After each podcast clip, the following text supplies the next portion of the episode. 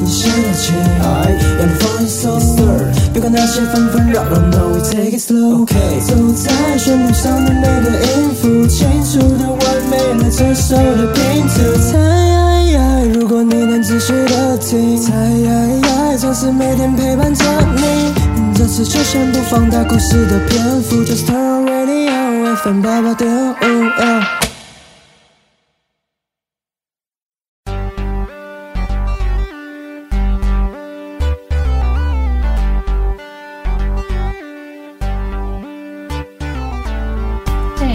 是礼拜二哎，对啊，今天又有我最喜欢的广播节目《卡健更》哎，可以听了。这个节目我真的很喜欢，是我每个礼拜的精神粮食哦。它里面介绍的卡通都是我们的童年回忆，记得每周二下午一点都要调频 FM 八八点五收听《卡健更》哎哦。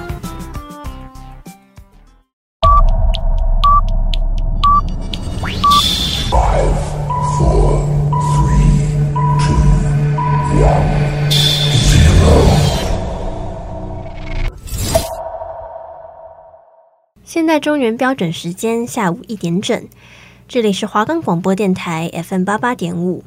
您现在收听的是卡健更诶。Hello，大家好，欢迎收听卡健更诶。我是农农，我是拉拉。我们的节目可以在 First Story、Spotify、Apple Podcast、Google Podcast、Pocket Cast、SoundOn Player 还有 KKBox 平台收听哦。搜寻华冈电台就可以收听我们的节目。那我们今天要跟大家分享的呢，就是，呃，我们之前好像还没有跟大家分享过的，就是宫崎骏的系列电影。对，然后这部是在二零零八年上映的，呃，纯纯的五岁小孩的恋爱 恋爱故事，还上的波妞。我自己是还蛮喜欢这一部动画片的，我觉得除了。中介跟波妞很可爱之外，嗯，然后他们的画风也是我很喜欢。对，波妞真的超可爱的，我中介也超可爱。我们今天呢，就是主要先跟大家分享一下波妞的剧情。对，那波妞呢，就是波妞，它是一只鱼，它但是它有人的脸，对，人的脸跟。人的智慧，而且它是有魔法的。然后它在有一次，它是被关在一个类似有点像海底的世界吧，但他不能出去，他爸爸不让他出去这样。可是他就是向往，就像那个小美人鱼一样，向往外面的世界，他就想去外面看一看。于是有一次他就出出门了，但是呃，因为遇到一点意外，结果他被关到了一个玻璃瓶里面。对，然后他就逃不出来，结果就。被飘到了岸上，被中介捡到。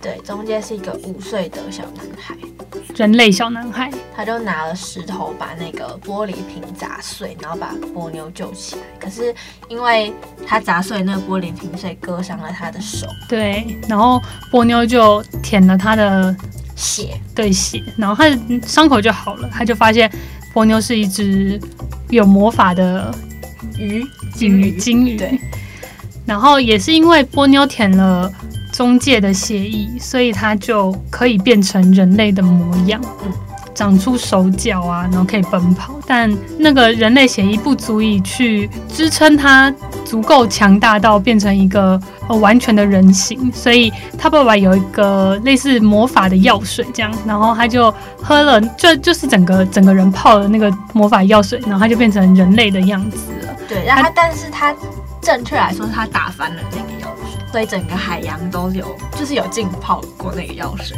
对，反正他就变成人类以后，他就到了陆地上去找中介。就是这一幕，我觉得还蛮好笑的。就是他要去找中介，就开始有狂风暴雨，可能也是因为有那个药水打打翻的关系。对对对。然后整个就是人类世界的狂风暴雨，嗯、中介的妈妈就开车载着中介要从幼稚园回家。他妈妈真是。飙仔真的很好笑，就是他妈妈驾驶技术真的是一级棒，海浪就是不断的在追着他们那辆车，因为波妞就是要去找中介。对，最后呢，他就真的化身成一只一个人，然后跑向中介。嗯、那一幕真的真的很可爱，他的波妞的脸一直放大，一直放大，一直放大。也还好，他最后有找到他了。嗯。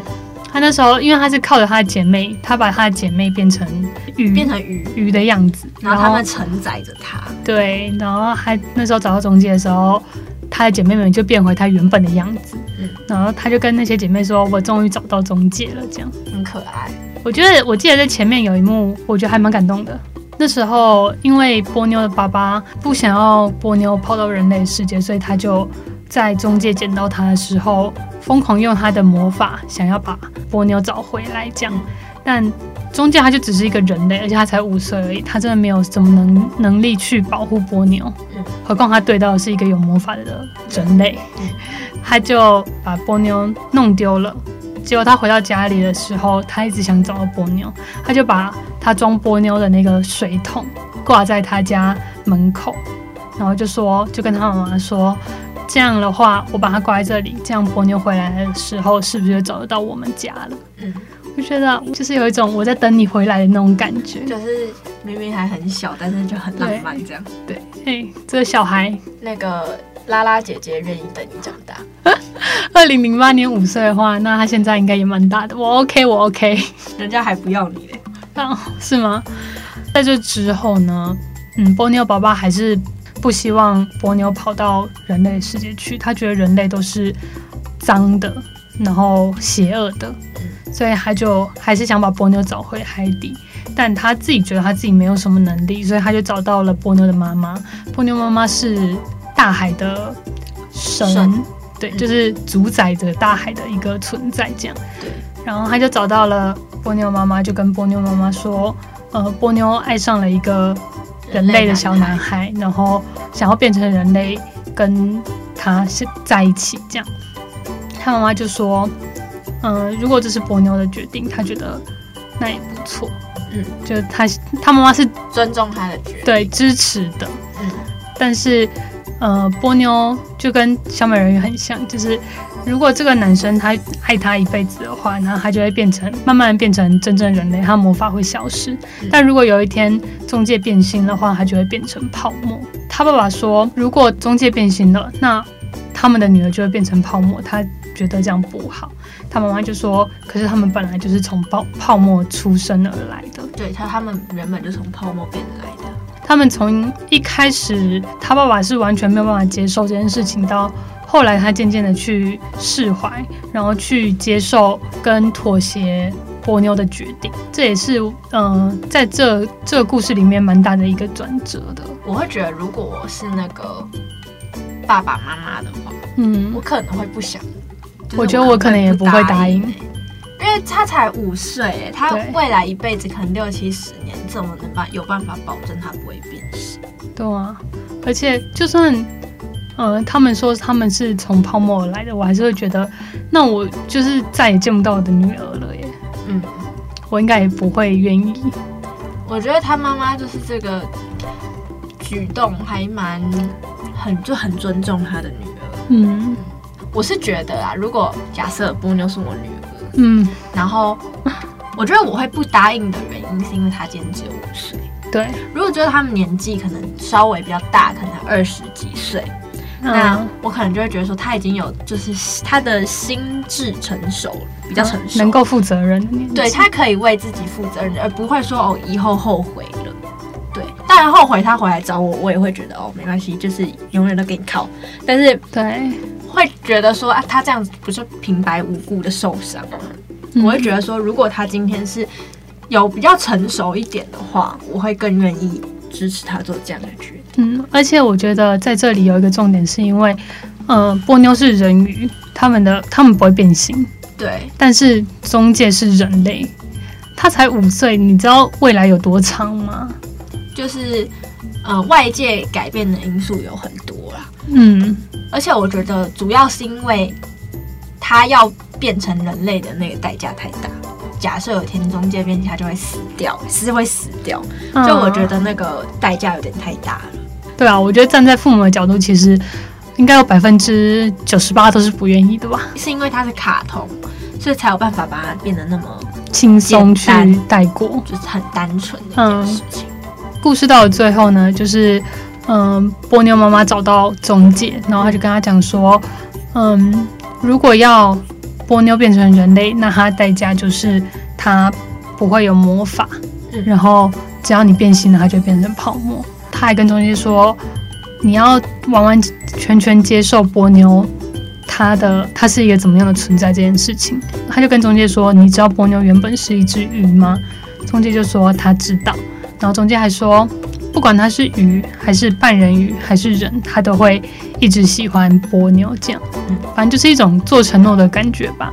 那他妈妈最后就把波妞关在一个小泡小泡泡里面，拿给中介的时候，跟中介说：“你回到陆地上的时候，轻轻的亲吻这个泡沫，那波妞就会变成一个跟你年纪一样大的女孩了。”嗯，然后故事在这边结束，对就是中介就亲了那个泡泡，然后波妞就变成人类这样。嗯，我记得我在呃重新看这部的时候，我就觉得虽然只是一个五岁小孩的恋爱故事嘛，但我也觉得好甜哦。对，就是看他们的故事会觉得哇，真的是很可爱、很单纯的、嗯，有点有点妈妈在看小孩谈恋爱的那种感觉。对对对。可是如果你仔细想想，就会觉得天哪，就是真的很奇怪，不合理，不合理，这不合理啊！而且。就是波妞的妈妈不是告诉总结说，呃，你要接受她的所有的最真实的样子。对，然后如果你有一天变心，她就会变泡泡。我就会想到说，那假设有一天中介长大，你看他们现在是五岁，对不对？嗯。然后他们就这样慢慢、慢慢、慢慢一起长大。对。那他们是不是也有可能，他们之间的爱情就肯定会升华成家人之类的？嗯。那是不是有一天可能？假设他变形了，然后他就会想到他妈妈说：“哦，可是他会变成泡泡。”对，所以他们就会还是死死的绑在一起。哦，就是他会有那个心理负担，然后可能两个人都不会快乐。嗯，内疚跟责任感的那种感觉吧，有可能呢。但是毕竟它是一个卡通，我们还是想单纯一点，不要那么邪恶啦。对啊，对啊。好，那呃，讲到这边，我们先进一首音乐，就是波妞的主题曲。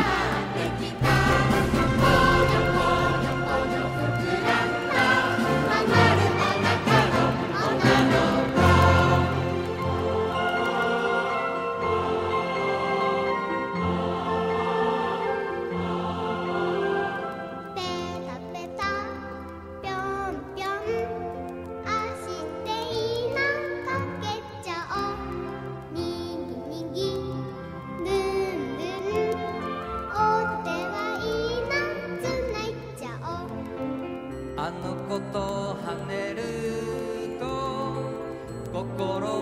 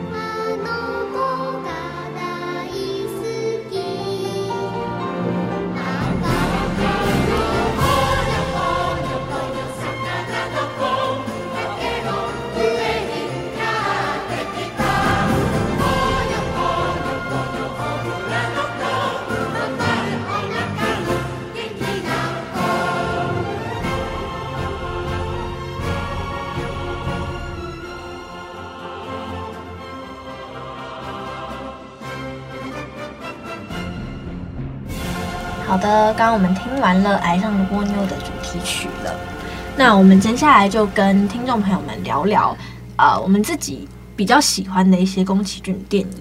拉拉，你觉得你有什么？就是除了波妞以外，你自己有特别印象深刻或是喜欢的宫崎骏电影？因为我记得宫崎骏好像在前段时间、前几年嘛，有出他的最后一部，他后来是说他不出了。对。然后那部我记得我没看，然后前面我好像都看过。比较有印象的是，让我到现在都有在重新看的是霍尔的移动城堡跟《摄影少女》。哦，霍尔我自己也是蛮喜欢的，就是我自己喜欢的是那个《借物少女艾莉缇》，就是这部应该也是算蛮有名的吧，但是也是比较二零一几年比较后期出的。然后我我可以一直重看的，一定就是《龙》，龙猫实在太好看。然后我自己还很爱《魔女宅急便》，《魔女宅急便》真的我大爱，我私心大推。就是我我很爱，就是因为我个人是很喜欢有关魔法这一类型的东西，嗯、所以宫崎骏其实就很对我胃口，因为他 everything 就是有魔法。然后我自己也很喜欢哈利波特，因为我就是很喜欢那种奇幻类型的东西。嗯、那对，哈利波特就会骑扫帚，然后魔女宅这边也有骑扫帚。对，我必须讲一下，就是在我一年级的时候，那时候我是跟农农一起住的，嗯、然后他就逼着我跟着他一起看。哈利波特，他已经看了也不知道几百遍。他就 因为我小时候没有完完全没有看过，因为我家里人就是不看这类的电影，嗯、然后他就拖着我从第一集看到最后。没错，真的太太太好看。其实要不是因为我们讲的是卡通，我真的很想要就是录一集哈利波特，就可能也不是一集，好多集。不过我觉得。嗯，他带我看了《哈利波特》以后，我是觉得还蛮好看的啦。我小时候是我妈先拿了《哈利波特》的小说一本给我，嗯、因为我小时候看到那种很厚的书，我其实都不想看，嗯、就字很多。我觉得年纪比较小的小朋友可能比较会这样子，因为其实我们的年代已经有电视了，所以你还要叫我们看那么多字，其实我自己又觉得蛮烦的。嗯、所以我就翻开了几页之后，哎，就越看越喜欢，然后就一路从第一集看到了第七集。然后小说的话，我应该从头到尾看超过十次以上。电影就更不用说，哇电影就是只要我转到电影台有演，我一定看。对，我记得有一年过年的时候，他传讯息跟我说：“哎、欸，第几台第几台在播《哈利波特》，你快点转过去看。”对，我真的觉得两个很常这样子，他超有病。我们之前不是也会就是看韩剧的时候，我们两个会一起看韩剧，就在一起的时候。呃然后可能我我们各自回家之后，在电视上转到说，哎，哪一台在播什么什么，我立刻传讯息给他。这样有点扯远了，我们现在要讲宫崎骏。对，那我自己就是比较喜欢呃龙猫，然后魔女宅急便，或者移动城堡，神隐少女。我其实小时候看很有阴影，因为为什么？因为他爸妈变成猪，我超害怕，而且我也我个人也很怕那个无脸无脸男。对对对对。然后我小时候也很怕那个汤婆婆，就是汤婆婆真的好可怕。所以少女有一系列让我害怕的东西，所以我其实对她有一点阴影。对，而且她那时候不是在澡堂嗯工作嘛，嗯、然后不是来了一个客人，就是全身都是泥，然后很大很可怕的那个，然后他们也说他很臭什么的。嗯，结果他是一个神明，对不对？嗯，好像是，因为神隐少女，我是我其实我复习的。就是比较少哦。我刚刚还想到一个，就是他们不是有一个爷爷，然后有很多只手哦，对，蜘蛛，对，那个也很可怕。就是我小时候看的时候，真的是吓坏了。可是我觉得我神隐少女会看那么多次的主要原因有一个，就是为了白龙哦。可是你看白龙跟霍尔一比，就霍尔比较帅啊，是没错。所以我霍尔的移动城堡也看了很多次。我自己很喜欢那个龙猫里面那个小梅。就是那个妹妹，妹妹，妹妹好可爱哦！而且我觉得，就是里面还有那个猫的公车哦，对对对，会给年纪小的小朋友很多很多的幻想，就会让他们的创造力变得更丰富。嗯、看到那些的时候，就会觉得原来猫还可以变成公车。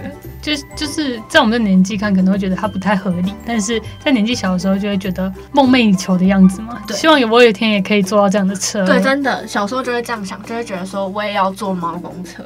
我去公车停等一下，看有没有。而且我记得我小时候还有一只很大很大的龙猫玩偶，然后我小时候超级爱它，我就是躺在它身上，就像那个小梅躺在龙猫肚子上，哦，好可爱哦，很可爱。结果我大概国小的时候吧，突然有一天我就觉得它长得好可怕，我就让我妈把它丢了。后悔了吗？要把它找回来？没有，因为它其实蛮占空间的。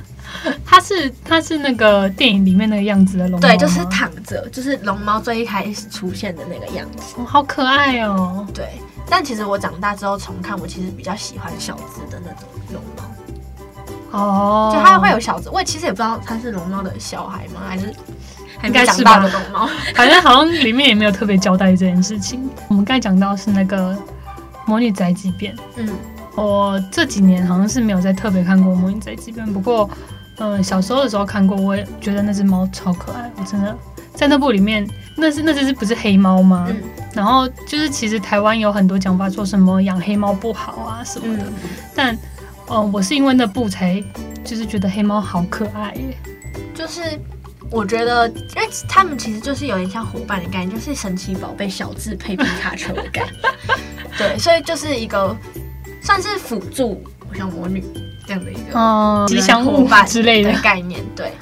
然后我小时候看的时候，就是觉得它其实有点像是类似养成游戏那种感觉，就是它从有法力，然后变成慢慢慢慢，好像快要没有法力了。变成合格的魔女。对，然后它为了要变成合格的魔女，然后做了哪些努力等等。嗯，我就会觉得就是还蛮好看的。然后我刚刚还有讲到那个借物少女艾莉缇，你有看过吗？你这么一讲，我好像对这部没有什么印象。这部我是去电影院里面看的。总之，它就是有点类似，呃，小精灵吗，就是它的 size 跟奇妙仙子长一样。你知道奇妙仙子是谁吗？不知道。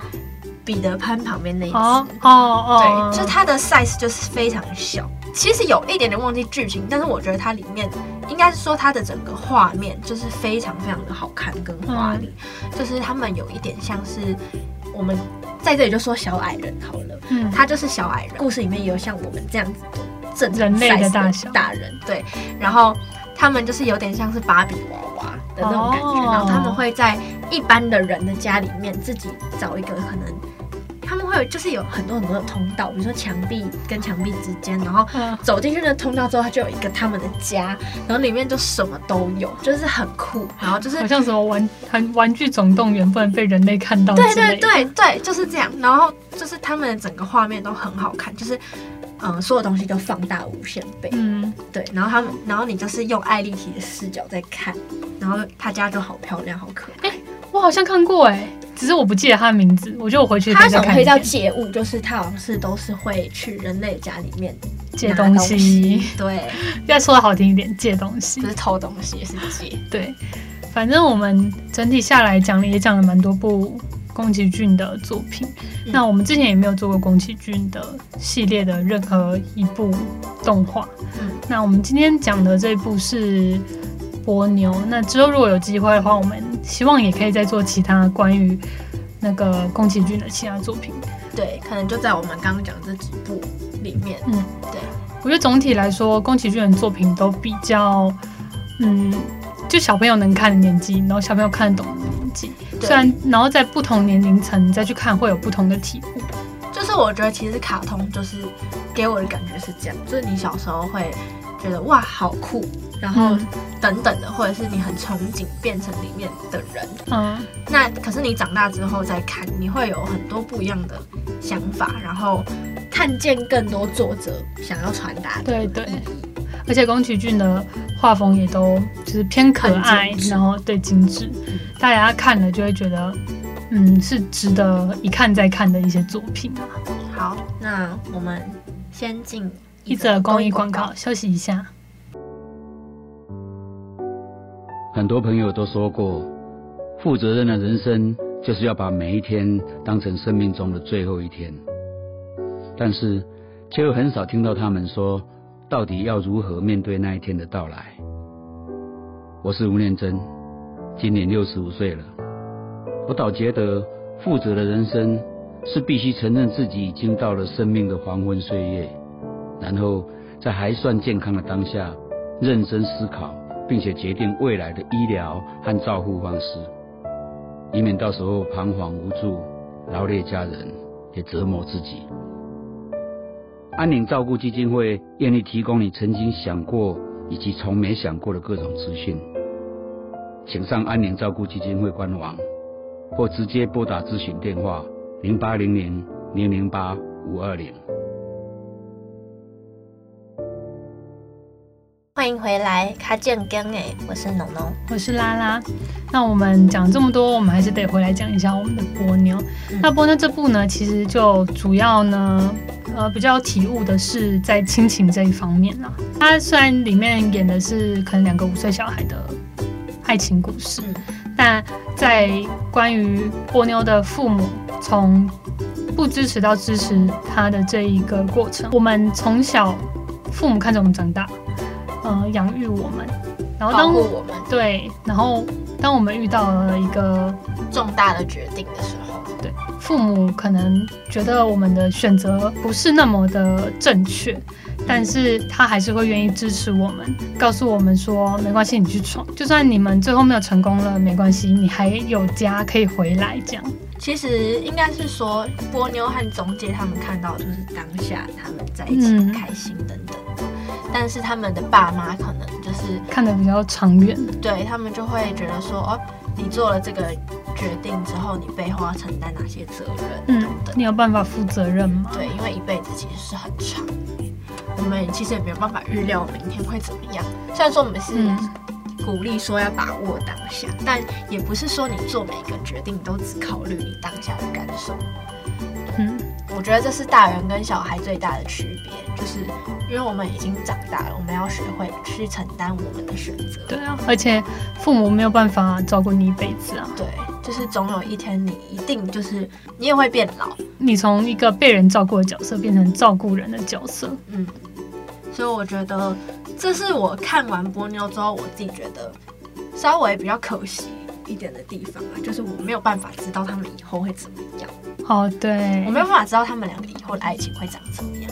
但是如果就是以一个比较简单的故事来看的话，确、嗯、实是还蛮不错的，嗯，可以推荐大家去看。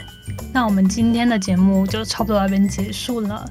那喜欢我们的节目的话，也欢迎给我们五星评论，并到我们的 Podcast 订阅我们哦。我们下周再见，拜拜。拜拜。